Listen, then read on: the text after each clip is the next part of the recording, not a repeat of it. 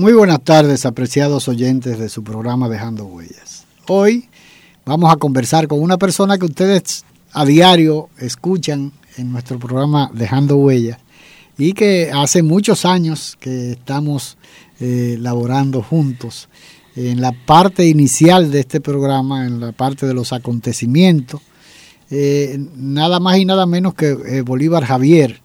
Bolívar Javier eh, es una persona con mucha experiencia, con muchos años en la radiodifusión dominicana y que ha tenido la, la, la, dicha de haber laborado en, en, infinidades de emisoras que le han servido de, de, de, taller de trabajo y de, aprendizaje.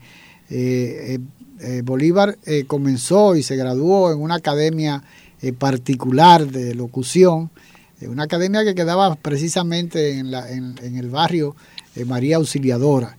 Y esa, en, esa, en esa academia, según me comentaba él, había una enorme cantidad de, profesionales después de la locución que se destacaron enormemente en, lo que fue la radio dominicana. en el caso de, Bolívar, como compañero de trabajo que somos, eh, eh, yo siempre eh, lo he escuchado hablarme de, toda su historial como, como profesional de la locución. tuvimos la dicha de trabajar juntos en, la Corporación Estatal de Radio y Televisión. Él tenía la dicha de, la habilidad de que con las noticias tiene muy buena memorización, mm. una dicción excelente. no hay eh, tiene una técnica muy depurada para los nombres para los nombres hasta, hasta en chino a veces lo pronuncia, ¿no? De manera que buenas tardes, Bolívar. Muy buenas tardes, eh, señoras y señores, buenas tardes, compañero y amigo. Para mí es un placer estar contigo eh, conversando sobre tópicos que son de interés de todos porque somos iguales. Pero además son, son vivencias, vivencias, que muchos de, muchos de los, nuestros oyentes eh, pensará, bueno, Bolívar Javier, ¿quién es? Pero Bolívar Javier tiene un, una, historial, una, historia muy acabada eh, como profesional de la locución y que ha estado, ha pasado por casi todas las emisoras de este país. ¿no? Eh, ¿Cómo, ¿Tú comenzaste trabajando dónde, Bolívar? Bueno, yo me gradué en el 1967. me dice locutor, pero no me entregaron mi carnet dos años después, en el 69. Eran unos como unas libretitas que daban y entonces después con el paso del tiempo fue eh, llegando a, lo al plástico al plástico eh, actual. Eh, un día mi mamá me dice que me va a conseguir un trabajo en ahí en la feria, en la feria de la en La feria de la ah, Tenía amistades y cosas de eso. Bueno, tráfico de Centro de los héroes. Centro de los héroes. Entonces resulta que yo me vestí de blanco y, estoy cerca del punto de Raintel. Canal. Eh, canal 7. 7 y, 11. 7 y 11. Entonces yo estoy ahí eh, parado esperando porque los 50 pesos que a mí me dieron, yo lo que hice fue que me lo comí y, me quedé sin pasaje mi papá me iba a buscar en el carro, pero nos perdimos. Entonces yo estoy ahí con algo de dinero en los bolsillos, pero, pero no lo completo. Con lo que te quedaba. Sí, lo que me quedaba. Y le digo, como se decía antes, usted puede, me puede dar, yo, imagínese una persona... Una bola. Sí, no, no, una bola no se decía, deme un empujoncito. Ah, sí. Y el hombre lo que me dijo, ponte adelante. Me dijo, el ponte adelante de una forma despectiva. Bueno, cuando él arrancó, ese lodo me cayó encima y me, y me cayó. Y me, te embarró. Me embarró. Resulta que, ¿para dónde yo voy a coger? Porque mira, ese, ese, ese, ese término de embarrar tiene sentido. ¿Por qué? ¿Qué es, qué es la, eh, el barro? El barro. El barro, sí. Embarrarte es que te tiran el lodo. El lodo, me tiraron el lodo. Entonces, ¿para dónde miré yo? Yo miré para eh, la edificación que estaba ahí. Cuando yo eh, llego, se echan a reír porque me ven sucio. Entonces, hubo una persona, Papito Fernández, siempre me acuerdo de eso, que me, me condujo, me dijo, déjelo quieto. Muchacho joven, ¿qué edad tenía? No, yo estaba un mocito, estaba un mocito. Eh, entonces eh, resultó que él me dijo allá atrás, ve, alábate y voltea el saco. Ponlo así. Y entonces ah, tú te andabas con saco. Claro, yo estaba vestido de blanco, yo, yo, yo iba para una entrevista y la entrevista incluso ni se dio. Ah, oiga, le hago mención de esto, amigo Honorio Montaz, porque la vida es, tiene, son, es contra- tan contraproducente y hay tantas cosas que, que uno son increíbles. Me condujo allá atrás. ¿Tú crees en el azar? Eh, sí, yo creo un poco en el azar, yo creo. No fanáticamente, porque ya eso es otro. No, no, te digo Sí. porque puede ser que lo tuyo fuera Sí, parte del azar. oye, también, cuando yo llego ahí, me lavo y, agarro mi saco, me dice papito, me dice, mira para que tú te vayas en un vehículo y me da 25 centavos. 25, yo, yo dije ahorita 50 pesos, no. No, no, eh, eran, no, eran eran ci- 50, 50 centavos. Sí, que era lo que le daban. Sí, entonces él me dio 25, me dio 25 y me dijo, para que tú te vayas. Jamás se me olvidó. Estuvimos hablando en lo que me lavaba y me dijo, y yo dije, mire, yo estoy estudiando, estoy eh, estudiando locución, estoy esperando ya mi carnet. Ay, qué bien, cuando tú lo logres, yo que ven por aquí. ¿Y quién era Papito Fernández? Era, era en- encargado, sí, era encargado de, como de punchar ah, eh, las cámaras. Él era, Él era como jefe direc- director de cámara. director de cámara, que no solamente lo fue de Raintel, Claro. sino también de, de los otros Sí, canales. Yo lo conocí, Papito, a Papito Fernández. Fernández. Sí, Fernández, un gordo alto. Es un gordo alto, exactamente. muy decente, muy Sí, cosa me yo lo conocí, trabajaba con, trabajaba con, con, con un amigo eh, que se llamaba, en Raintel, eh, que se llamaba Cliver Mesa, Clive, Clive Mesa, que era otro de los, de los camarógrafos y directores de programa que había eh, en, en Raintel. Pues yo iba muy a menudo a Raintel en esa época. Bueno, el caso es, para no cansar, que cuando yo obtuve mi carnet, ¿para dónde yo iba a coger primero? Cuando yo no había visitado emisoras ni nada de eso, yo cogí para Raintel. Pero el trabajo que te había dicho tu mamá era en qué sitio, en algún Era, era como, no sé si era el ayuntamiento, yo no sé, eh, no sé, porque yo creo que el ayuntamiento no estaba en ese entonces. Sí, estaba ahí. sí, sí. Ah, bueno, El caso es que ella tenía sus conexiones y, y pensaba eh, utilizar ese tráfico para Sí, mí, claro. ¿verdad? Eh, a- hacer posible de que me- me consiguieran trabajo. Y resultó, ya cayendo en, papito, que donde yo volví a hablar sobre lo que yo, lo que yo estaba estudiando, que era locución, eh, por allí, y hoy y, y- y te confieso, yo tuve tanta suerte que comenzaron a ponerme ahí a hacer algo. Y dice, pero ven, ven, ven para que tú hagas algo. Este fue el muchacho que vino, estaba sucio, que sé yo, que todo eso. Claro, ya tenía tu una, Eh, ya había una, una referencia, referencia, sí. una referencia. Entonces yo comencé ahí al pasito, no, sin, sin compromiso, pero comencé ya a bregar como, con como eso. locutor. No, como locutor no, el, lo- locutor fue después, que luego me, me decían, tú nada más va- vas a dar la hora, Solamente. solamente la hora. Eso fue después que yo iba y, e ¿Y insistía. quiénes habían, quiénes estaban en, en, en HN en esa época? Bueno, en Como- HN, él como locutor. no- como locutor Pues, estaban... acuérdate que tenía un, una- un- un departamento Sí, de prensa que sí. dirigía eh, lo que, el que fue director después de Radio Santo Domingo. Sí, eh, este, ¿Cómo se llamaba? Eh, eh, Cuquito, el doctor que fue director de, de Raintel mucho tiempo y después fue director de Radio Televisión Dominicana. Bueno, Pero bueno, no me ahora no me llegan mucho los nombres, pero... Pero locutores realmente los locutores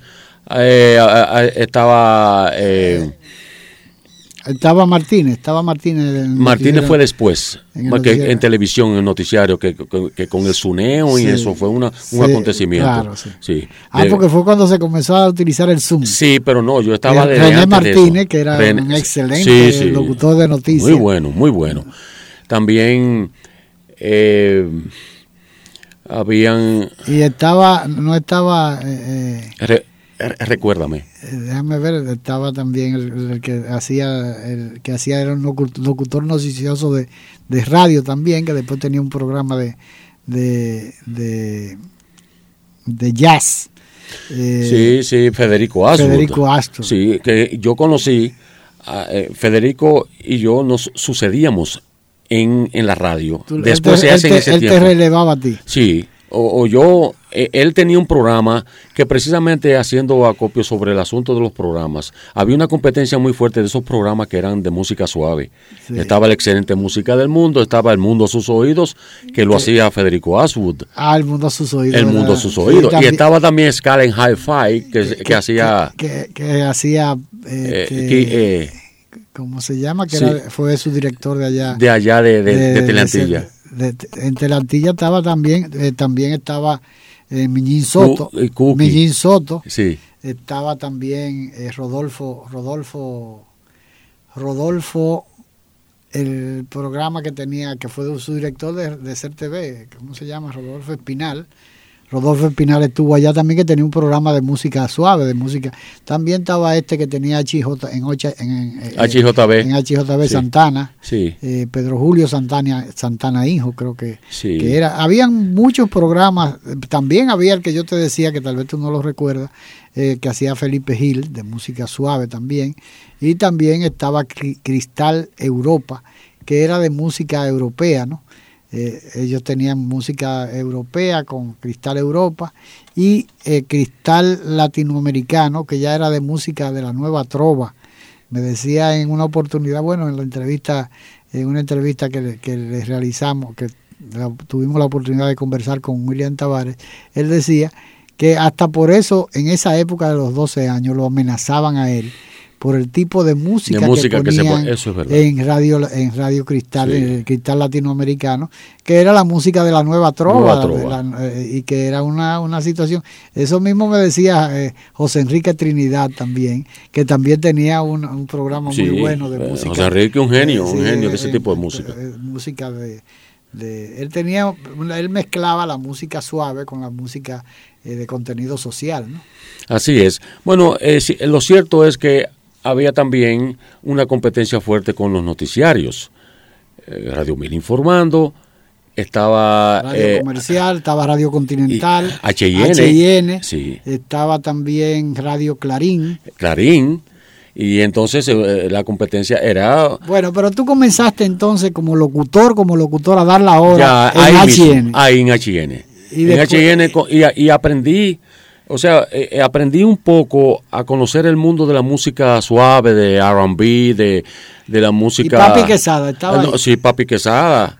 un caballero, Papi Quesada, oye, un maestro. sí, de la locución. Fue, yo me siento como, mira, yo hasta me porque el pobre papi, caray, una, como estrella, una estrella, un caballero, una, persona de, dar, de darse. Yo lo, lo, traté muy mucho. En una oportunidad yo con papi, por, por asunto de que yo creo que él era cuñado con cuñado de Luis Acosta Tejeda. Había una relación, creo que ellos estaban casados con dos hermanas, algo así. Porque yo recuerdo en la Revolución de Abril, él vivía en el edificio de donde quedaba la ferretería RIT, ahí en la, en la, en la Bolívar, esquina eh, Julio Verne, en el tercer o cuarto, el tercer piso creo, ahí donde mataron a a dos de los de los del 30 de mayo, en el edificio ese que era la ferretería RIT en la época de, de hasta la revolución de abril que la cerraron porque era una de las de las de las empresas de corte no pero él vivía ahí eh, y vivía Luis Acosta Tejeda. Yo no sé si era que Luis se había quedado ahí después de la revolución como él estaba trabajando en en la en, en radio televisión dominicana constitucionalista aquí abajo, en, lo que era HZ, era en la, cabina de HZ, ¿no? Sí. Eh, en, el, edificio Vaquero. En el edificio, no, en el edificio Copelo. Eh, vaquero, Copelo. Copelo, sí, exactamente, así mismo es. Entonces tú estuviste en HN. En HN, ahí yo hice, y por circunstancias de la vida, tuve la, la posibilidad de, leer con Papi Quesada, que era un monstruo y maestro, ¿sabes? En, en la locución, una voz eh, prodigiosa. Sin, ningún esfuerzo. Sin esfuerzo ni nada, era una persona. Y entonces también tan, tan sencillo, porque tú lo conociste muy bien. Así era Papi Quesada, tan, una persona muy sencilla, muy buen amigo, buen compañero. En, en, una oportunidad, uno de los, ahora no me llegan los nombres de dos hermanos que eran comunicadores, que uno de ellos hacía... Arredondo. Arredondo. Fran Arredondo. Fran Arredondo y Rafael, Arredondo. Entonces, eh, eh, ellos leían. Fran murió y, y Rafael está vivo, que probablemente lo localice. Ah, bueno. Y quiero traerlo, igual que a, a, a la, a la Camilo, a, a María Cristina María Camilo, Cristina, que es sí. un, es un símbolo un- Sí, sí. De, la, de la locución femenina, porque quedan muy pocas ya eh, damas eh, de la locución. ¿no? He tenido la suerte, y no es una forma de, de darme ínfulas y eso, pero tengo que mencionarlo porque si uno- a veces uno no quisiera hacer eh, que el otro lo viera como muy pedante, pero eh, el- no es mi línea ser pedante. Pero me siento bien, realmente me siento bien cuando yo digo que trabajé con tal o cual persona. María Cristina Camilo, eh, eh, tuve un tiempo aproximada, aproximadamente 13 años trabajando junto con ella, leyendo noticias, leyendo eh, bolos allá en la lotería. Ah, tú estuviste en la Claro, lotería. claro. Vamos, vamos a continuar en un momento, pero vamos a una pausa. Y vamos a una pausa y continuamos con Bolívar Javier. Sí.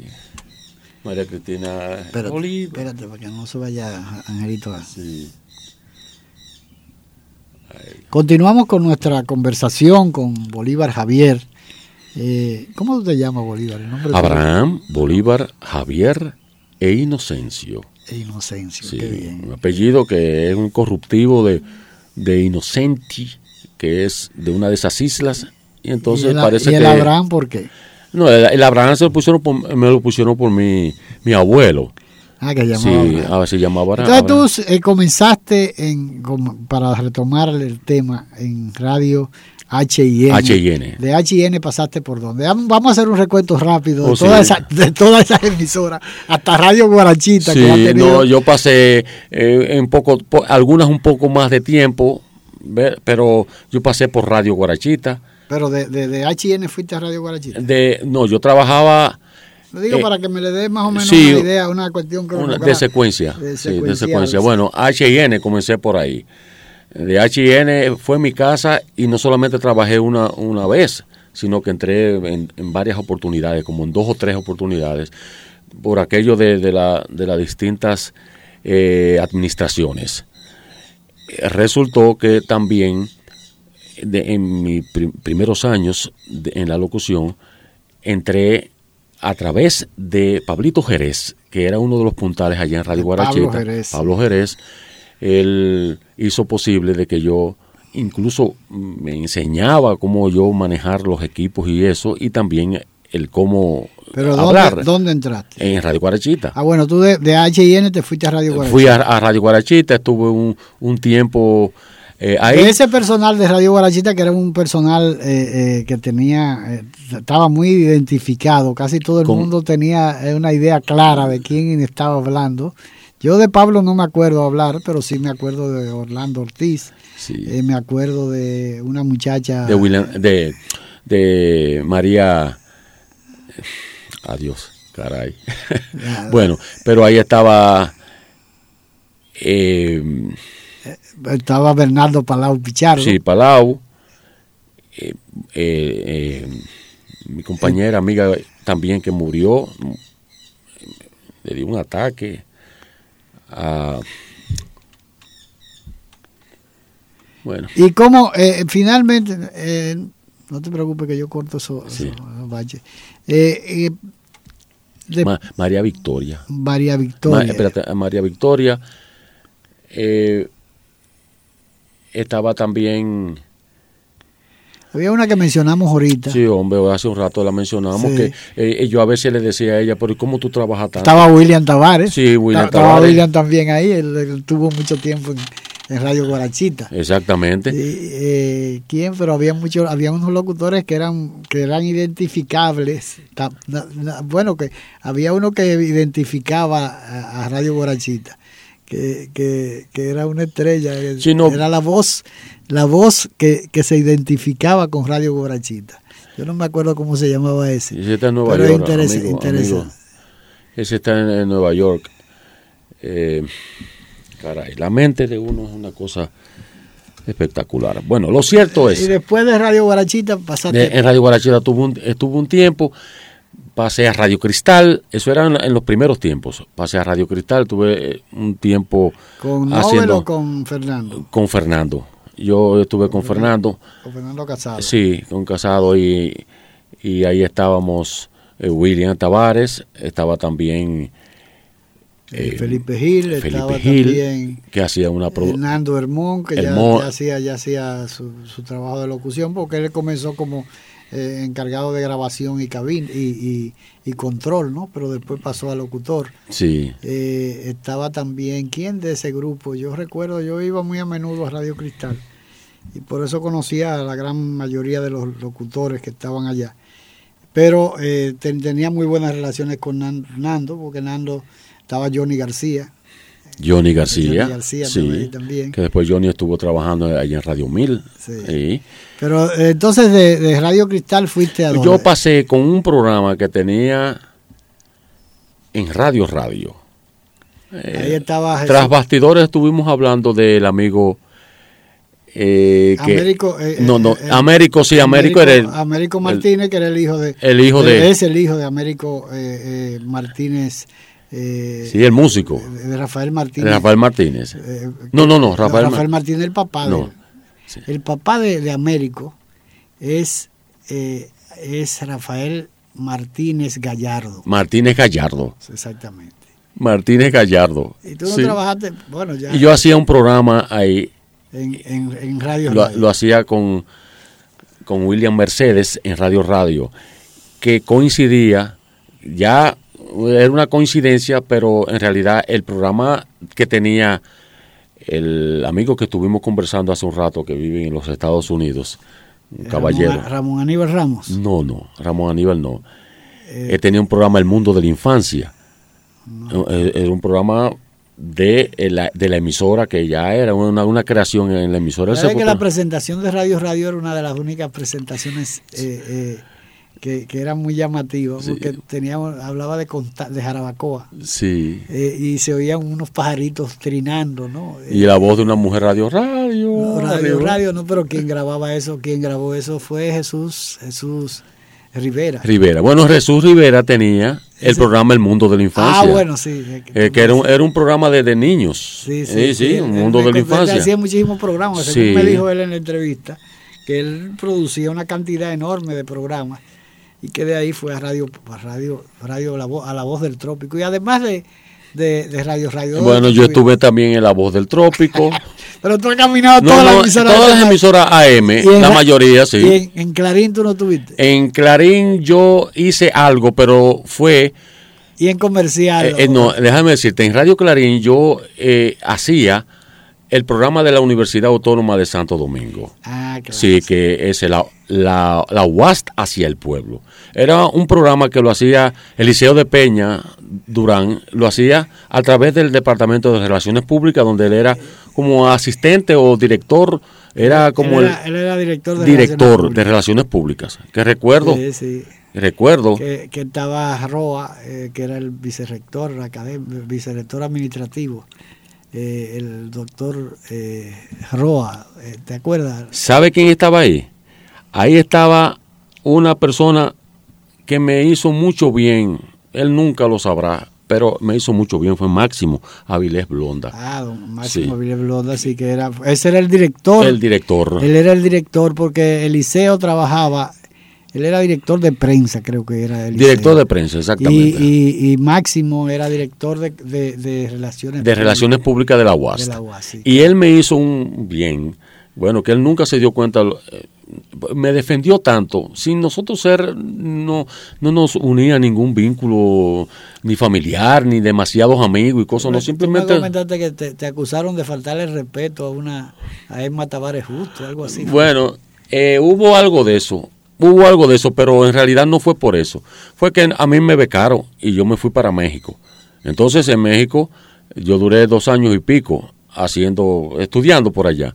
Y entonces esas becas no me, no me la prodigó la Universidad Autónoma ni ninguna otra institución que no fuera la FLCIO a través de un organismo de de la embajada americana. Exactamente. Tú sabes que había ese prurito Sí, sí, no, y de cada la- cosa. La, la universidad, la UAS. que La UAS, había eso. imperialista Sí. por, por antonomasia. por antonomasia. Entonces resultó que el rector de la Universidad de México tuvo un contacto con con eh, no no con Guarocuya Batista del Villar. Del Villar, que eres rector. que eres rector. Entonces no solamente eso el contacto no fue no solamente fue telefónico sino también una carta diciéndole al rector aquí que mi trabajo no me lo que no me lo quitaran el trabajo porque yo estaba haciendo una labor por allá y se sabía ya la situación entonces me querían como tildar de que yo era un agente de la CIA, agente de y la CIA. un lío, ¿tú entiendes? Y en realidad no, eh, yo simplemente que conseguí, logré irme a México a estudiar y es un or- or- organismo que auspician ese tipo de, de- de- de becas. O sea, que tú fuiste un becario de, de, de, de USAID, te diría, ¿no? Exactamente. De- de. Pero sí, exactamente, pero a través de la CNTD, a través de la CNTD, la Confederación eh, eh, de, Trabajadores Dominicanos, Confederación Nacional de de Trabajadores. Trabajadores Dominicanos que tienen que tienen una, una conexión con la CIOSOLS y Sí, con la, CILIO. eh, y la y la IFL-CIO. Sí. Bueno, pues ese lío ahí. Entonces resulta que yo me, yo me hice un, un estudiante clase A allí eh, y me ovacionaron y todas las cuestiones y eso. Cuando yo regresé aquí, Emma Tavares, mi buena amiga podría decir, en, en ese entonces ella se oponía y me decía a mí, pero ¿y cómo usted logró irse para allá y eso? Y yo, de- y yo dejé constancia de que me iba y, todo, y se pidió permiso y toda la cosa. Cuando regresé, ella se estaba oponiendo de una manera muy sutil, porque tampoco ella me decía nada. Entonces, había una persona que era el consultor jurídico de la UAST que también se oponía de una manera tajante de cómo yo logré irme. Pero ese era, ese era Roa. eh, eh, No, no era Roa, no, era el que yo te pregunté hace un momentito, que eh, creador, ¿verdad? El compositor de Arenas del Desierto. Ajá, sí, Sí. claro. Sí, que era, sí, sí, sí. abogado, buen amigo y todo eso, pero él respondía a los intereses de la universidad y, y me veían eso. Entonces, en relaciones públicas, quien estaba era Eliseo. Eliseo de Peña Durán y Máximo Avilés Blonda, que me defendió. Dijo, no, no, no, no, ese muchacho logró irse a México a estudiar y cosas, la universidad no le pro- no le, No le gan- no- no- no hizo ningún esfuerzo por, por ayudarlo, sino simplemente que le dio el paso a que él fuera. Entonces ahora que él viene lo, lo van a denostar ¿sí? y, y él lo que fue fue a estudiar para allá, ¿qué pasa? Y oye, se fajó ahí ahí y, y- y evitó que te cancelaran. exactamente. Entonces yo continué y, co- y- y le agradezco.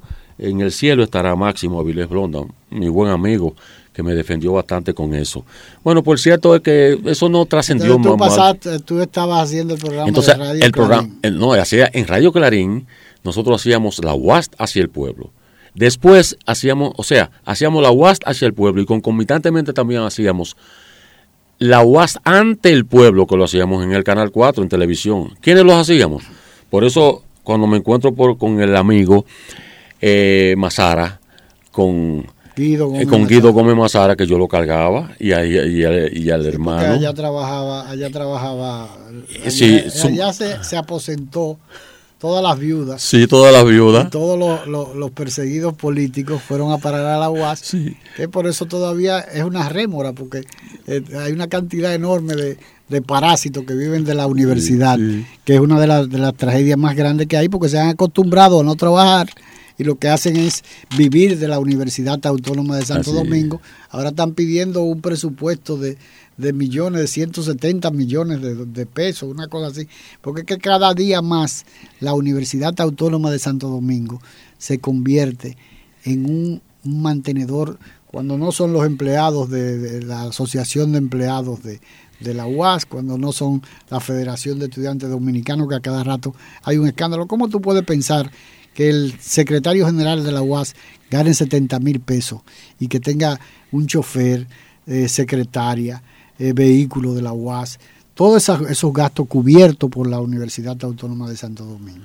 Y así por el estilo. inconcebible eso. Y, y- y el, fi- el- el- el- el rector tiene eh, dos jipetas con, con un equipo de guardaespaldas, con un- una cantidad de cosas, a, a costa de la Universidad, Universidad Autónoma de Santo sí. Domingo. Que- Y cada día es, esa cuestión es insostenible. ¿Por qué? Porque no, no, no, no retribuyen el gasto que está haciendo el Estado en la educación, porque se, se va, eso es un barril sin fondo. Ahora está, en estos días han habido una protesta porque eh, está cerrado el, el, comedor económico. ¿Qué resulta? El comedor económico es, para, es una cuestión popular porque no es solamente los estudiantes. Entonces se niegan, porque si es un, comedor subvencionado para los empleados y estudiantes de la UAS, es para los empleados y los estudiantes de la UAS. Pero eso se ha convertido en, un, en, un, en una competencia para todos los... Pues, eso vive lleno de haitianos, por ejemplo, que van a comer por cinco pesos. ¿Por qué? Porque es la UAS. Pero ¿quién subvenciona eso? El, mismo pueblo. El mismo pueblo dominicano. Entonces resulta que la UAS eh, le, vende al mismo precio que le vende a los estudiantes y a los empleados. Eh, ¿Qué, qué se convierte, qué, cómo ¿En qué se convierte eso? En, en, la baja de la calidad de, de las comidas, porque no hay capacidad, porque es una cuestión eh, eh, eh, multitudinaria. Entonces, tienen que, reducir la calidad de la comida de los, del comedor económico para poder vender al, precio que, está estipulado de manera masiva, ¿no? Entonces diría que hay un comedor, hay una comida especial y una popular. Hombre, no, es que no puede ser. Eso es para estudiantes y, y empleados y funcionarios de la universidad. ¿Tú te acuerdas cuando se luchaba por el medio millón? Eso era para el 69. Medio, medio millón. Eh, oye, y era un millón. Y ahora estamos hablando de 170 millones que están pidiendo para el presupuesto del año próximo. Entonces, después de la. Bueno, yo pasé a otras emisoras, por ejemplo, yo hacía en el campo de la. antes de ir, de ir a esa parte, vamos a una pausa y continuamos con Dejando Huella. Muy bien. Dominicano despierta. Están haitianizando nuestro país. Despierta. Juan Pablo Duarte, digno siempre de admiración y respeto, hablaba así. Nuestra patria sabe a sangre y un grupo de dominicanos indolentes hacen de nuestro país una cueva de traidores ya preparen nuevamente los cañones. Aquí se peleará con más fuerzas para sacar a los invasores. Juan Pablo Duarte, un mensaje de dejando huellas.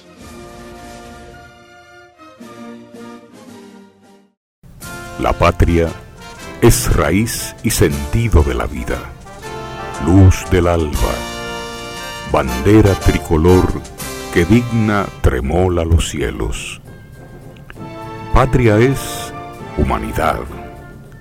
Patria es la lengua, la cultura, modos de vivir, amar y morir. Patria es solidaridad.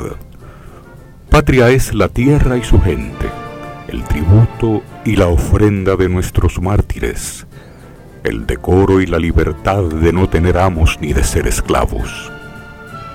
Patria es nuestra música, nuestros bailes y danzas, nuestras costumbres, nuestras cosechas, nuestro ancho mar, nuestros bosques y ríos. Patria son nuestros amores, el ensueño, la llovizna sobre el rostro de una niña, las iguas y los almendros, la palabra alta, grande y clara de nuestro destino. La patria somos tú y yo, la familia toda, el suelo que nos legaron los padres fundadores. El derecho a ser libres y felices, a trabajar con alegría y seguridad, depende de nosotros. Renovemos los principios que ayer inspiraron a los buenos dominicanos, inmortalizados en los símbolos que nos identifican como pueblo. Defendamos palmo a palmo nuestra patria, porque es como defendernos a nosotros mismos en las presentes y futuras generaciones. Enarbolemos pues nuestra bandera, blasón eterno de los sagrados valores de la dominicanidad. Un mensaje de Dejando Huellas, su programa de la tarde. continuamos con nuestra conversación con Bolívar Javier. Eh, Bolívar, hablábamos de, de, los, de las otras emisoras que tú has tenido por ese, ese peregrinar, Sí. ese peregrinar por las emisoras de todo, de, de la capital principalmente, por las emisoras eh, AM de, de amplitud modulada que tú has laborado. Sí. Habíamos hablado de que había comenzado en Radio HN para que los oyentes tengan una idea. De Radio HN pasaste a Radio Guarachita, Sí. después pasaste a Radio Radio. Radio Radio. No tuviste en Radio Popular, en Radio, perdón, en Radio en La Voz del Trópico. En La Voz del Trópico yo estuve un tiempo ni en. HZ tampoco. No, déjame decirte, en HZ... HZ, HG, que eran una cantidad. Sí. ¿Tuviste todas esas? Eh, yo estuve no en HIZ, no. HIZ, eh, que era una emisora De, de- Oye, de- de novelas radiales. de novelas, de radiales, de música norteamericana que nosotros seguíamos, sí, porque ahí... HIZ. Claro, Ah, eh, no eh, ese, ese programa de Jojo Pérez en, en, Ah, era en HIZ. en tenía. HIZ, sí, a las 2 de la tarde era un era un era obligado, un, un toque de queda. Bueno, nosotros seguíamos eso, pero Pero tú Eh, estuviste en, pero- H- en HIZ, no. no, en HZ En yo, La Voz yo del no la Trópico sí. No, en la voz del trópico sí. Eh, hice cuando Corporán tenía el programa allá no- nosotros en su hogar, el que tenía el, el programa eh, eh, era los domingos y todo eso, pues él me dio la oportunidad de que yo estuviera haciendo algo. Eso era al lado del teatro del teatro San Carlos, ¿no? Eh, no por, no ahí, no, sino por allá por la, la Gustavo Mejía Ricard, por Ah, esos lados. Sí, sí, porque fue después de la tuvo hasta la revolución ahí en Exactamente. Y después yo hacía. Tú sabes que ahí era donde se transmitía.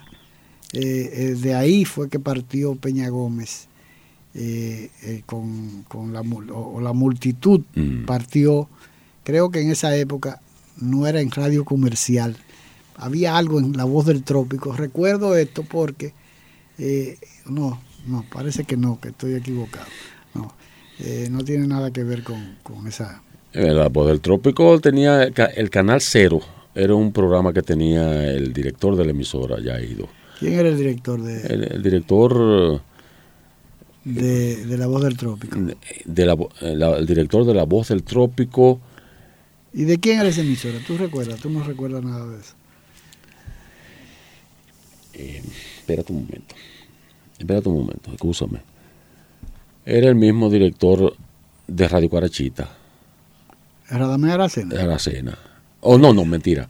No, Radamés Aracena tenía un programa que se llamaba Canal Cero cuando estaba en la Breu. En la breura que estaba La Voz del Trópico. Sí, cuando estaba en la Breu, yo al, recuerdo. Al lado del Teatro San Carlos. Exactamente. Al lado de la policía. al lado de la policía. Que recuerdo que también Bonillita tenía un programa que hacía mucha. Sí, Eh, Bonita una vez lo sacaron preso de ah, ahí. bueno, pues te estoy Eso fue diciendo. la- esa fue la confusión que yo tuve. Ah, ok. Una vez lo sacaron preso de ahí a Bonillita. A Bonillita que. de- Amarrado. Sí, él decía muchísimas cuestiones. Bueno, y entonces. eh, pero eh, yo no sé en qué oportunidad lo- los Custals se hicieron Ah, los custales Sí, eran, los, eran los dueños. los dueños de la voz del de la Voz trópico. del Trof- de- de sí. la Voz del Trópico, sí, sí. Entonces, Radamés Aracena. Joaquín Costal era que- Joaquín Custal, sí. Que no sé, no sé si murió no, no sé, no lo sé. Pero era una persona que se mantenía todo el tiempo ahí. El que quería verlo lo iba a la emisora y ahí Claro. estaba. Bueno, don Joaquín Custal. eh, pero Radamés Aracena tenía ese programa. Ese era un programa viejo, de muchísimo tiempo. Ahí Yo no me acuerdo ahora de eso. En la voz del trópico. Antes de que él tuviera de que él tuviera Radio Guarachita. Radio Guarachita. Porque Radio Guarachita viene porque él lo que tenía era una, una tienda de discos Sí, en la calle El Conde, sí. al lado de la Curacao. La Guarachita, Al lado de, la Curacao, de lo que era la Curacao. Y al lado de Bartolo I, que era otra tienda de discos también, que era de muñeca, de muñeca Selman. De Selman, sí. sí, que quedaba también en el Conde, ahí quedaban una, casi una al lado de la otra. Exactamente. Entonces, él tenía su, su- y el primer innovador que puso su emisora para promover los discos que él grababa eh, que era música de bachata y de, y de, de cuestiones de esas, de, de cómo era el, el, Sí, añoña- la- el añoñadito. La, la bachata y- de ese entonces. Sí, que- el añoñadito y una serie de que yo que en Paniagua. Sí. y que era lo que después. Leonardo que Paniagua. Que que era- tú te debes acordar. Sí, y lo- que era- eran porque yo que trabajé allá que- también, sí, que se nosotros- ponían. sí. Y eran lo que, los temas que él grababa. Que en lo promocionaba. Lo promocionaba para promover sus discos para de Radio Guarachita. Exactamente. Ese Ahí, era- ese era el éxito de él. que era, después eso mismo hizo lo que ha hecho este Rodríguez, el de... el Sí, de bienvenido, sí, bienvenido, Rodríguez, sí. que tenía eh, Karen Record, y entonces él promovía su por la por lo que hoy es la Z. la Z. Así mismo es, sí, así mismo es. Entonces resultó. O ya- sea que de radio, de radio de la voz del trópico pasaste por la voz del trópico. para hacer por la voz del trópico. no por HG. No, por H-I-N, ni, H-I-G tampoco. Que era de Pupo, Roma- de Pupo, de Pupo Cor- eh, Cordero. Cor- Cordero. Eh, eh, H-I-G, de Ah, Pupo y Radio Cordero. Antilla que era de Saglul. De Saglul, exactamente. Y la otra, bueno, ok, déjame decirte, entonces yo caí, no hacía otra cosa en radio comercial que no fuera hacer el programa de la Universidad Autónoma de Santo Domingo, que lo, por mediación a el rector de la universidad, Guarocuya Batista del Villar, que es, digo es porque eh, no sé si, si ha muerto, hace muchos años que no lo veo, pero... Está vivo. Eh, Ok, Guarocuya era el médico de cabecera de don José Brea Peña, que era el director, como tú lo sabes y lo saben los amigos oyentes, el director de la cadena Comercri eh, comercial y otras tantas emisoras estaba... No era Comer era com- Comercial y Cristal. Y pero Cristal. Ya, ya Cristal no pertenecía a la cadena. Bueno, pero... Él eh, se lo vendió a los Vicini. ah, ah, bueno. Entonces... Cris- resu- Cristal. Y se quedó con Comercial. Correcto. Entonces resultó que Guarocuya, a, eh, a través de él, como era el médico cardiólogo, que incluso en una conversación el mismo eh, doctor Guarocuya me, me dijo a mí o nos comentó ahí que el, el señor José Abrea Peña, que es una persona muy, muy trabajadora, muy cosa, y él le había recomendado que, que no hiciera mucho esfuerzo y muchas cuestiones, que él estaba un poquito, un poquito Que delicado. fumaba muchísimo. Sí, fumaba muchísimo y se mantenía siempre Después con una pitillera, Sí. mucho, mucho anillo. muchos mucho anillos anillo. y cadenas Eh, y un cosas. cadenú, era un Sí, cadenú. Era un cadenú. Pero era una persona muy dedicada a lo suyo. Era Político, era. Porque él era almacenista. Exactamente. Político, comercial. De Villa Consuelo. Eh, Ajá. Y entonces resultó que Guarocuya eh, le consiguió, por su condición de ser rector, le consiguió a relaciones eh, a re- el Departamento de Relaciones Públicas esa media hora que se pasaba antes del programa Tribuna Democrática. Por eso yo conocí y conversaba, oiga, como, como si yo hubiera sido PRDista o como si hubiera sido muy cercano a- al, al doctor Peña Gómez, pero todos los días, digo todos los días en que él iba, yo conversaba con el doctor Peña Gómez, él sentado aquí y, y se rellenaba él, como todo el mundo sabe que él era. Entonces nosotros conversábamos, cómo era el programa, la base, el pueblo, me decía él, porque yo era que identificaba el programa y, y lo realizaba. Conocí y me codeé con una cantidad de rectores, y de después de, Hugo Tolentino después de. Radio Comercial, ¿por dónde, por dónde tú pasaste? Bueno, de radio comercial, entonces en Radio Mil, hacía Radio Mil informando, fue por un tiempo corto, pero eh, hacía, junto con los otros compañeros, hacía Radio Mil informando, que era el noticiario número uno en Pero ese no tu- entonces. no tuviste en, en Radio Comercial en, en el- en la locución. Eh, no, En el noticiario. no, noticiario no, no estuve, Porque pero ahí tuvo Pedro Pérez Vargas, Pedro Muñoz Batista, Ajá. eh, eh, Johnny Díaz. Johnny Díaz también, Johnny sí. Díaz tuvo también el otro, ¿cómo se llamaba? Eh, el que tenía un problema de Ah, sí, eh, sí, eh, que venía de radio, de, venía de la voz de la escuela de sí, locutores. sí, que ya murió. Sí, ya también. murió, sí. sí. Estaba Nova, estaba Nova Ramírez. No, también, sí, estaba- Nova Ramírez también, una estrella. Sí, sí, no. Oiga, eh, eso era acuerdo- radio comercial, pero además tú después seguiste eh, en tu peregrinar. Sí, no, claro, en, en las otras emisoras había una emisora que llamaba Radio 1, la hora te la da uno, una que yo cuando. Radio 1. O sea, Radio 1, esa era, esa quedaba por los frentes del, del, del periódico eh, aquí, en la San Martín. El Nacional. Sí, el periódico por los frentes del Nacional. Eso era, esa emisora era de Crescencio Solano, que recuerdo que era Radio 1480. Entonces, eh, vino una nueva dirección, le cambió la, eh, la programación y todas las cuestiones y eso, porque ellos eran, eso fue que la arrendaron. Y entonces eh, trabajaba, entonces ya la hora te la da uno, ya, ya hacía, música. O sea, yo hacía todo eso. después de, de, Radio 1, ¿para dónde fuiste a parar? Bueno, de las otras emisoras, Radio Universal. En Universal yo leía... cuando lo dirigía Eri Pérez. Eh, no, cuando la dirigía eh, eh Tactuc. Ah, bueno, ya era que estaba ahí en la, en la 27 de febrero. Sí, la 27 de febrero. Esquina, esquina, la 27 de febrero, esquina Tiradente. esquina Tiradente, exactamente. Yo leía con Wadi Mansur en en el recodo ese que, Sí, en el recodito ese que está ahí en la parte, en, la, en, la, segunda o tercera planta. Tuvo una época brillante. Brillante, sí. Eh, Radio Universal. ahí estaba Wadi Mansur Taktuk, que, que era pariente de, del director. Del Entonces, dueño, del dueño. Sí, del, del dueño, sí, del dueño.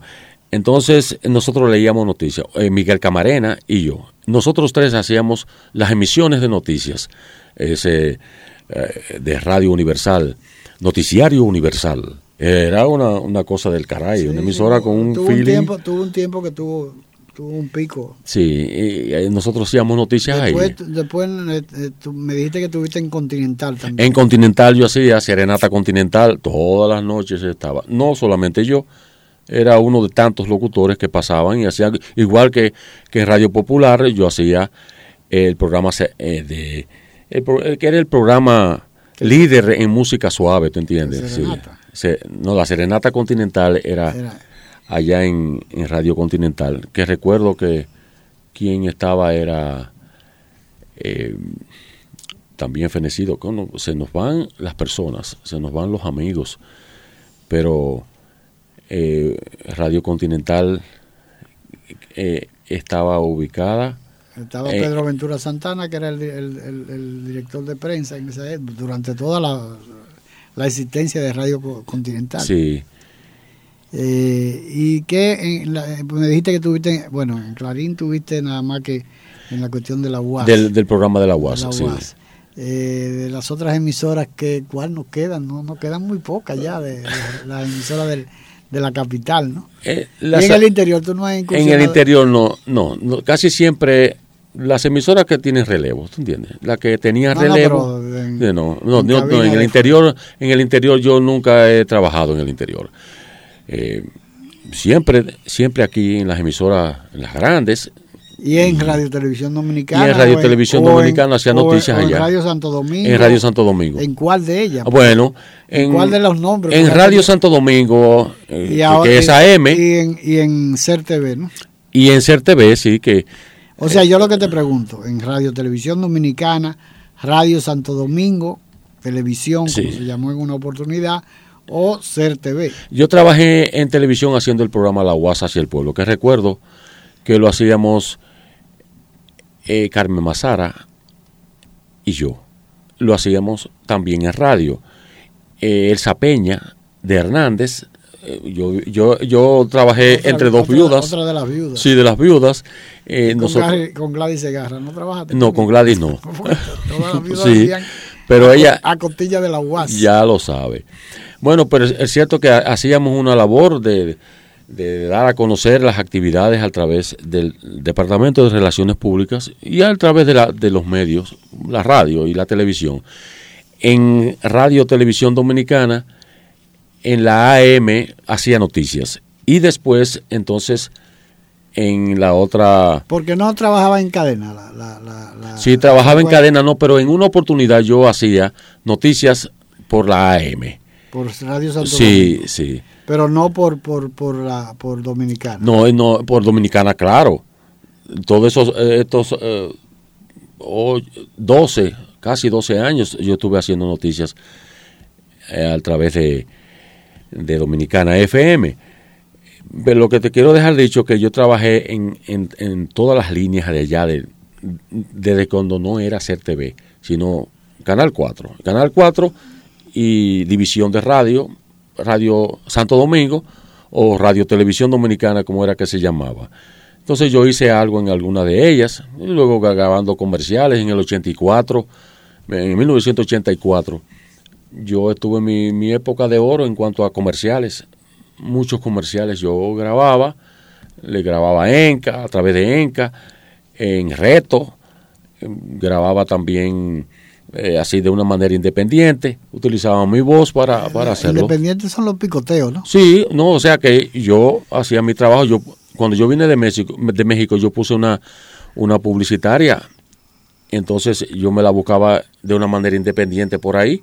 Claro. Y, y, y los comerciales yo, me- yo mismo me grababa, yo mismo me buscaba eh, y yo mismo buscaba mis clientes directos Claro, y también a través de, de las publicitarias. ¿sí? Hacía labores. Entonces, finalmente, eh, ¿qué tú, qué, qué puedes, eh, tú estás satisfecho de todos los años que has estado eh, desempeñándote como comunicador a través del micrófono, como locutor de noticias, como locutor musical? Eh, tú has tenido, has cubierto bastante de, la, de los diferentes aspectos de la, de la radiodifusión, pero vamos a una pausa para entrar a la parte final del programa. Correcto. eh, dejando huella. Muy bien.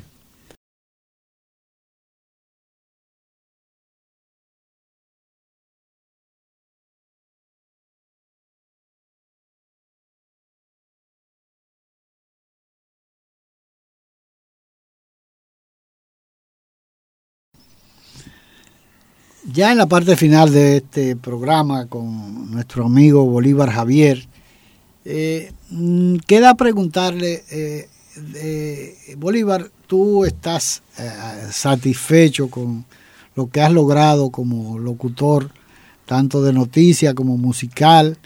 Eh, tú nunca has tenido participación en programas políticos, de, de- de- de- partidos políticos en, en particular. Sí, claro, claro. Eh, Eh, yo hacía el programa independientemente de que la universidad que es mm, eh, una gama.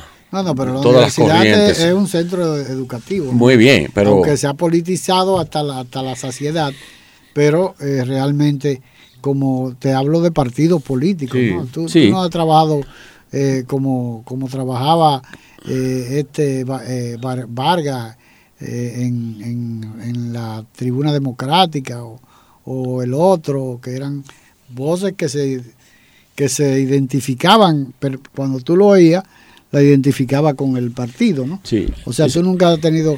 eh, Sí. o, o, por ejemplo, esta amiga nuestra eh, eh, que trabajaba ya en, en Ser TV, eh, que tiene, es, es la, la locutora del programa de, del PLD. Ah, sí. María. Eh, María Hernández. Hernández. Fíjese, eh, amigo. Sí, pero no, no, no, tú no, no, eso yo pienso que no, no, no, no No le hace nada, ni ninguna mella. No, No, no, no, no hay mella. No, déjeme decirle. Yo comencé en la producción del programa vocero del Partido de la Liberación Dominicana. Ese programa lo comenzamos y cuando digo lo, yo no soy el productor, yo soy parte de ello porque hago una labor. Utilizan mi voz, yo soy el lector. Eh, Héctor Olivo, que es secretario de, de comunicación. de comunicaciones del Partido de la Liberación Dominicana, nosotros iniciamos ese programa, que lo pasábamos incluso por Radio Clarín también y lo pasábamos por, por otras emisoras. Eh, Por otras emisoras pasábamos el programa La Voz del PLD. Y comenzamos con eso. Eh, tres o cuatro personas, pero, pero básicamente el productor del programa es el, el encargado Era era Héctor Olivo. eh, eh, Héctor Olivo. O lo es todavía. Sí, todavía lo es. Entonces ahí yo estuve. Todo lo que es este el camino que ha seguido el PLD de desdicha y de dicha también, porque nosotros eh, hemos perdido algunas elecciones. Cuando digo nosotros, estamos hablando de que yo soy un PLDista y no tengo que esconderlo. Yo soy PLDista. Hay algunas cosas que no me gustan, pero independientemente de yo soy una, una persona militante del partido. Eh, eso me colocó en un plano de también coproducir, hacer eh, eh, labores periodísticas eh, de- en, en- en todas las actividades que el partido Ah, manda. El, partido. Demandaba, Sí, demandaba. ¿no? bueno, demandaba, exactamente. Entonces, resultó que todo este tiempo en que el Partido de la Liberación Dominicana está en el poder, yo he estado haciendo algo. Y como un militante de mi partido, pues he hecho y he ofrecido lo que yo he sabido hacer, que es comunicar. Como locutor, como periodista, como encargado de, de- de- de dar a conocer cosas de mi partido, yo Pero eso independientemente de la en eso he estado. eh, eh, independientemente de la de los programas de partidos políticos, en el único que evidentemente tú has participado en el del PLD. Ahora, eh, ¿en qué otra área tú has incursionado en la locución y que te haya producido una gran grande satisfacción? Sí, bueno, en, la, en, la, en la lectura de, de noticias. no, no, no solo, no solo eso. Me ha, me ha producido satisfacción tanto en todo, porque esto es un conjunto. Lo- el locutor de antes, desgraciadamente tengo que decirlo ahora, no es igual. El locutor de antes no es el, el que habla a, a través de los medios, no es, no es el mismo locutor con, con el peso de las cosas que debe hacer como comunicador. Un locutor antes tenía que, eh, que cuidarse mucho de, las cosas que va a decir. Un locutor, y, eso que no se utilizaba como se hace en los Estados Unidos, que casi la mayoría de los programas lo, graban precisamente para quitarle las cosas que, que consideran que sean nocivas o lo que sea. Pero el locutor ahora, por ejemplo, un locutor de música, eh, no quiero abundar sobre mucho sobre eso, pero a mí la rama de la comunicación me ha, me ha, me ha dado muchas satisfacciones, realmente. En, en las producciones de, de programas en la radio, yo produje eh, cuatro o cinco programas que no fueron del diríamos de, de la magnitud de un programa que produjera Freddy Veragoico, por ejemplo, pero era un, era un inquieto. Yo siempre he sido un inquieto, siempre me ha gustado eh, enseñar, fui maestro 24 años de educación secundaria y eso me colocó en un plano de, ya que no lo hacía por allí por asunto de empirismo, porque yo fui una persona que no, no he sido titular como, no he sido de carrera eh, como maestro, pero fui un empírico y tuve como el maestro de aquel entonces que, que daba O sea, que todas no- las materias. Que no pasaban por la universidad, que no era licenciado Eh, en, exactamente. en educación, en, en, en pedagogía. Y pedagogía y cosas, pero, pero, pero tuviste la oportunidad porque la mayoría de los, de los profesores, eh, en la mayoría de nosotros tuvimos profesores que no fueron... Que no eran Que no titulares. eran titulares, no eran graduados. Sí. Ahora resulta que tienen son titulares, eh, exigen más de la cuenta, Ah, eh, y- no, no tienen la responsabilidad que tenía un maestro eh, eh, en, en la época nuestra, Sí. porque un maestro eh, le daba seguimiento a los estudiantes hasta en su casa así es. para ver si, si, si, si había hecho la tarea, si tenía algún problema con un ejercicio determinado que le pusieran. Eh, se comunicaba con el padre cuando había cualquier tipo de... Pero ya no, ya el gran problema de los, de los maestros, de los profesores titula, titulados, es que su problema es dinero y bienestar eh, eh, a costa del ejercicio profesional Así mismo. no es el compromiso eh, de un apostolado como lo que es el, el- la función que debe tener el, el maestro. Así mismo es. Nosotros eh, ha- hacíamos eso. Entonces yo combinaba el estar trabajando, por ejemplo, yo eh, trabajé en el Liceo Unión Panamericano, en el Liceo de Honduras, en el Panamá, en el Fray Cipriano de Utrera, en el Colegio Garmazónico y alternaba una tanda y otra tanda que era para las emisoras.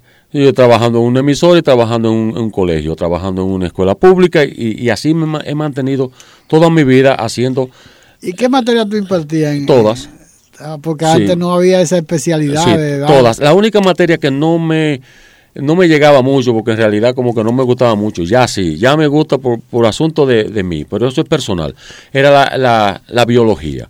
Pero después yo daba matemáticas, yo eh, inglés, yo di matemática superior, yo di trigonometría, em, eh, matemáticas, o sea, geometría del espacio, de, de, eh, también física, química, todas esas materias yo la, yo la di en, en, los 24 años que yo estuve impartiendo docencia. Y, empírico. Ese, era, ese era el único problema, que a medida que fue pasando el tiempo, pues se fueron desplazando eh, por aquellos que sí obtenían su título, que como debe ser. yo considero que así que debe ser. Bueno, debe ser, y, pero no deja de tener eh, sentido el hecho del maestro, el profesor empírico que, que se dedica a enseñar, porque el que, el que enseña porque le gusta, eh, realmente ahí hay un valor agregado que no tienen la mayoría de los titulados, porque los titulados, fíjate que ahora eh, hubo una convocatoria para nuevos maestros y aparecieron, eh, la mayoría de los que aparecieron eran ingenieros,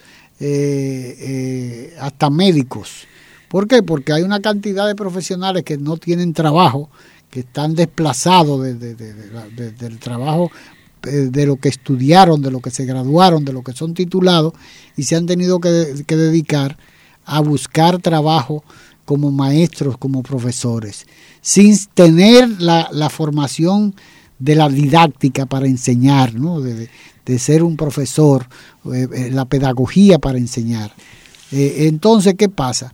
que eh, eh, la mayoría de los, de los que participaron en y resulta y viene a ser que del examen que se, se de, de, ese concurso que se abrió para, para, para maestros, nuevos maestros, nuevas plazas eh, de maestros, hubo un índice académico muy bajo y sin embargo son titulados. Así es no son, no son empíricos, no son profesores eh, maestros porque le guste, eh, porque tal vez ese maestro que tenía que dar matemática, que tenía que dar geometría, tenía que dar geografía, tenía que dar naturales, tenía que dar eh, ciencias sociales, tenía que dar de todo, ese, ese se preparaba diariamente en su casa eh, porque, lo exigía, porque lo exigía y además porque le gustaba. es correcto. Entonces la gran diferencia que hay, Bolívar. Y es lamentable que una persona como tú, que dedicaste muchos años eh, a, la, a, la, enseñanza, eh, por el simple hecho de, de que yo en una oportunidad escuchaba a don Rafael Herrera, él, antes de escribir el editorial, eh, siempre teníamos una especie de peña en la, en la mesa de redacción, mm, ahí en el listín diario. Eh, iba César Herrera, eh, un hermano de él, Augusto Bando, Miguel Franjul, que actualmente es el director del periódico, Miguel Guerrero, que eran los correctores de estilo, que antes había que pasar por el filtro de un corrector de estilo, y don Rafael, yo iba casi todas las noches, y don Rafael se paraba y hablaba de, de la de la titularidad de los profesionales de la, de la comunicación. Y él, dice, él decía, yo nunca fui a una universidad y él se lo estrujaba permanentemente. Por ejemplo, Augusto Bando era un colombiano que eh, pocos dominicanos habían leído tanto como había leído Augusto Bando. Augusto Bando era un tipo que no, había, no se había graduado ah, en la universidad, no estaba titulado como licenciado en, en comunicación social, pero le podía dar clases de periodismo a la gran mayoría de los de la redacción del Listín Diario y de muchos periódicos más. Eh, asimismo pasaba con eh, Guillermo Perayón, que no era, no era eh, tampoco titulado, pero también Manuel Severino tampoco había, había sido graduado. Creo que Miguel Franjul tampoco se graduó de licenciado en comunicación social. Y hay una gran cantidad de profesionales del periodismo. Eh, eh, eh, Radamé Gómez Pepín tampoco nunca pasó por una universidad. Eh, de manera que eso es una, un ejemplo de lo que decía don Rafael y se burlaba, se mofaba de que él no había pasado por una universidad. Y sin embargo, él era un maestro de la, de la comunicación, un, un, maestro del periodismo.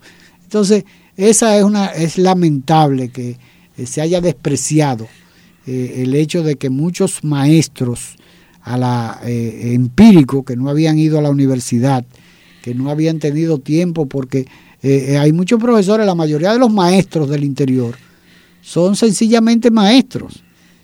Es una vocación. Es una cuestión de vocación Y, de, y, de, y de sentido de compromiso social, ¿no? Así es. Porque a, veces, eh, ya te digo, yo, yo recuerdo cuando yo estaba en la escuela de, de, de qué, de perito contadores, que en la escuela superior de perito contadores todavía ni siquiera era estrella Liz.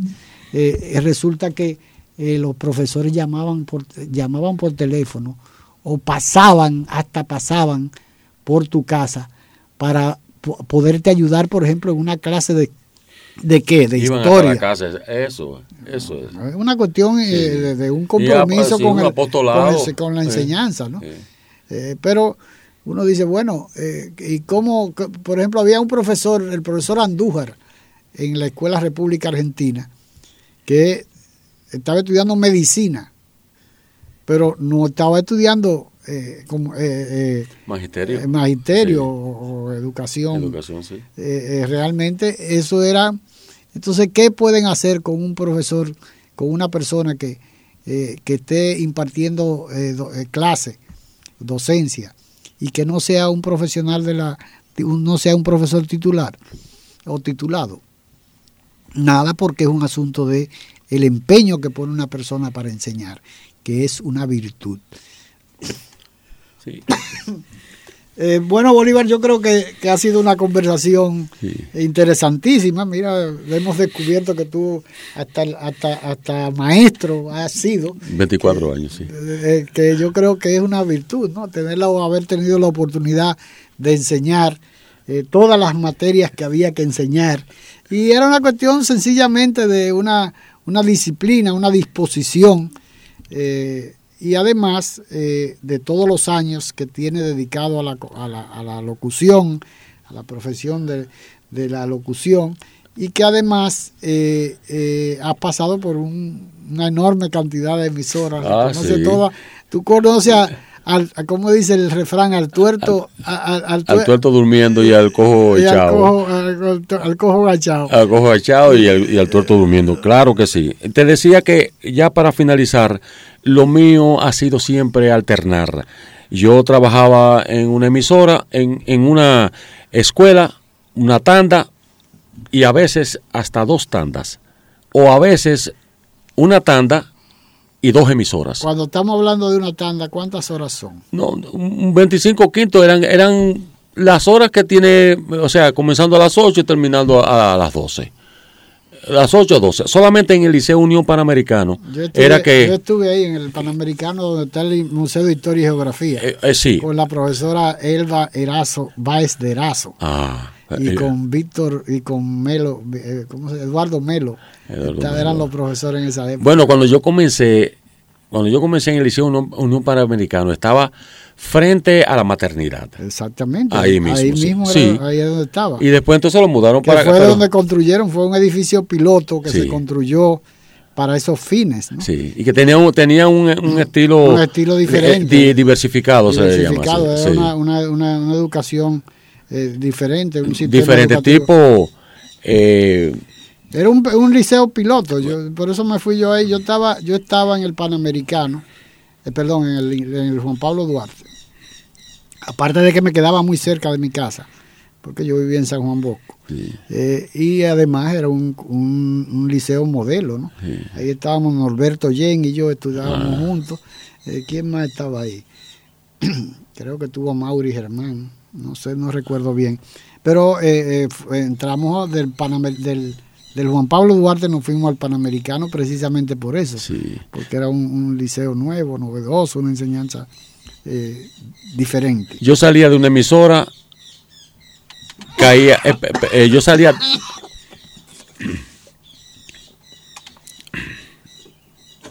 Sí. Continúa, sí. que estoy con... Ya yo salía de un, de un liceo o dos liceos y cogía una emisora. Por ejemplo, a veces yo estaba en dos liceos. una tanda en el Panamericano y en el Fray Cipriano de Utrera, me dijiste, sí, en, en, el En el ensanche Sama, sí. O sea, yo estaba, por ejemplo, en una tanda, otra tanda. Tanda de la mañana, tanda de la tarde. Entonces, pasaba, por ejemplo, a 100 canciones y un millón de recuerdos. y lo hacía en Radio Popular, pero ya tú sabes cómo era explotado. porque eso comenzaba a las 9 de la noche, el programa, y yo tenía todo el, el todo el día, lo tenía para, para mí. ¿Y qué tú salías del Fray Cipriano de Utrera? Bueno, en el Fresipiano, porque eso era, eso era en, en, la noche. Era en la noche, pero, pero no, pero yo, yo me refiero, eh, no específicamente el Fray Cipriano, sino cualquier otro escuela, otra escuela, cualquier otra escuela, sea en el del sector privado o el público. Ah, Entonces también... Porque tú impartiste clases también en, el sector privado. Eh, oye, eh, el colegio hogar masónico, eso es sector ah, privado, eso es de por allá. Sí, sí, no, eso, es por allá, en, el único que yo laboré de cosas, pero la mayoría eran en, el, sector público. Del sector público. Entonces, eh, una tanda en uno, otra tanda en otro. Entonces caía, por ejemplo, si me tocaba, eso, estoy hablando de todos los años que yo estuve en el magisterio adentrándolo en la cantidad de tiempo que yo no hiciste carrera magisterial? O sea, tú no, no, no la hice, no. No, la hiciste? no, no, no, no, no hice carrera magisterial, no. no. Eh, por muchas circunstancias, no, no, no terminé carrera. ¿Y cuántos años tú estuviste impartiendo clase entonces? 24. 24 Sí, yo comencé, cuando yo tenía 16 años, 16 años, yo estaba en la universidad. Ya yo estaba en la universidad. Y ya yo daba en el Liceo Unión Panamericano, yo daba matemática mercantil.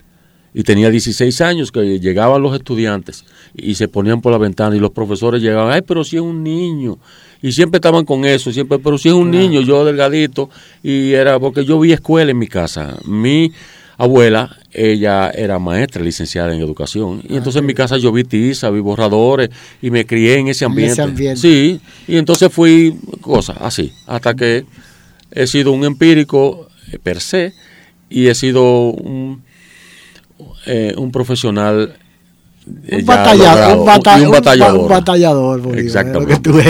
Bueno, muchas gracias, Bolívar. Yo creo que ha sido una conversación eh, muy interesante, que ojalá que los oyentes estén complacidos de conocer una, una, parte de un profesional de la locución que ha eh, eh, batallado, como dijo hace un momento, durante muchos años, pero aparte de eso, una parte muy importante que ha sido el hecho de haber sido maestro, maestro de, de, la educación eh, por, por convicción, eh, no por necesidad. Así mismo es. De manera que muchas gracias Bolívar y será hasta otro programa eh, dejando huella. Gracias a ti, gracias a ustedes amables oyentes.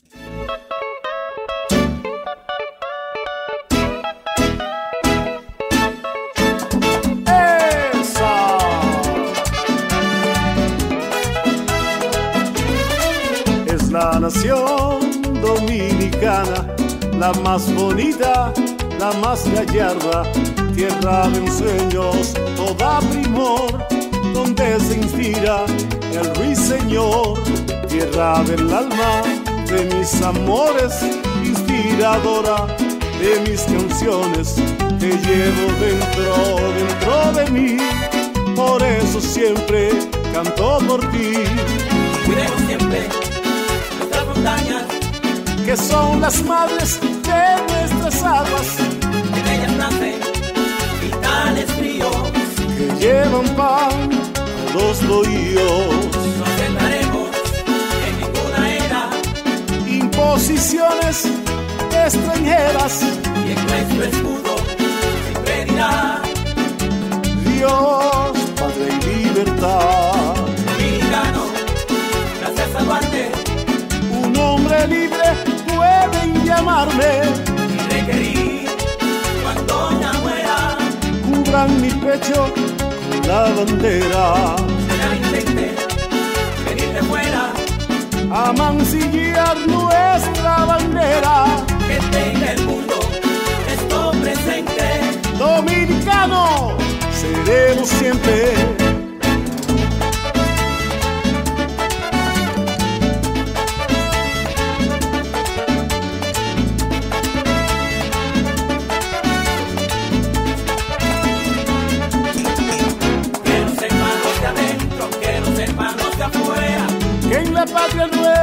No caben dos banderas. Que no sepan los de adentro, que no sepan los de afuera. En la patria nuestra no caben dos banderas.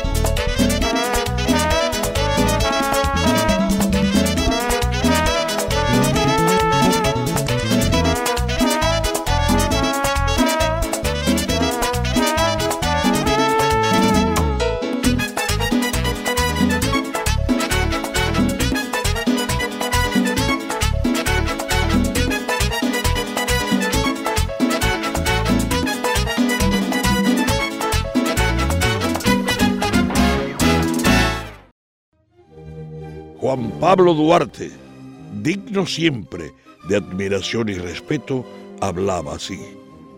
Nuestra patria sabe a sangre y un grupo de dominicanos indolentes hacen de nuestro país una cueva de traidores. Ya preparen nuevamente los cañones, aquí se peleará con más fuerzas para sacar a los invasores.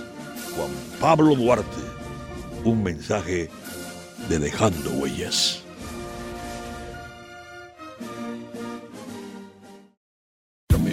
Agradeciendo haber estado con nosotros, se despide de ustedes dejando huellas, esperando poder contar con su audiencia en un programa más de la revista dominical Dejando Huellas, bajo la dirección y producción de Honorio Montaz.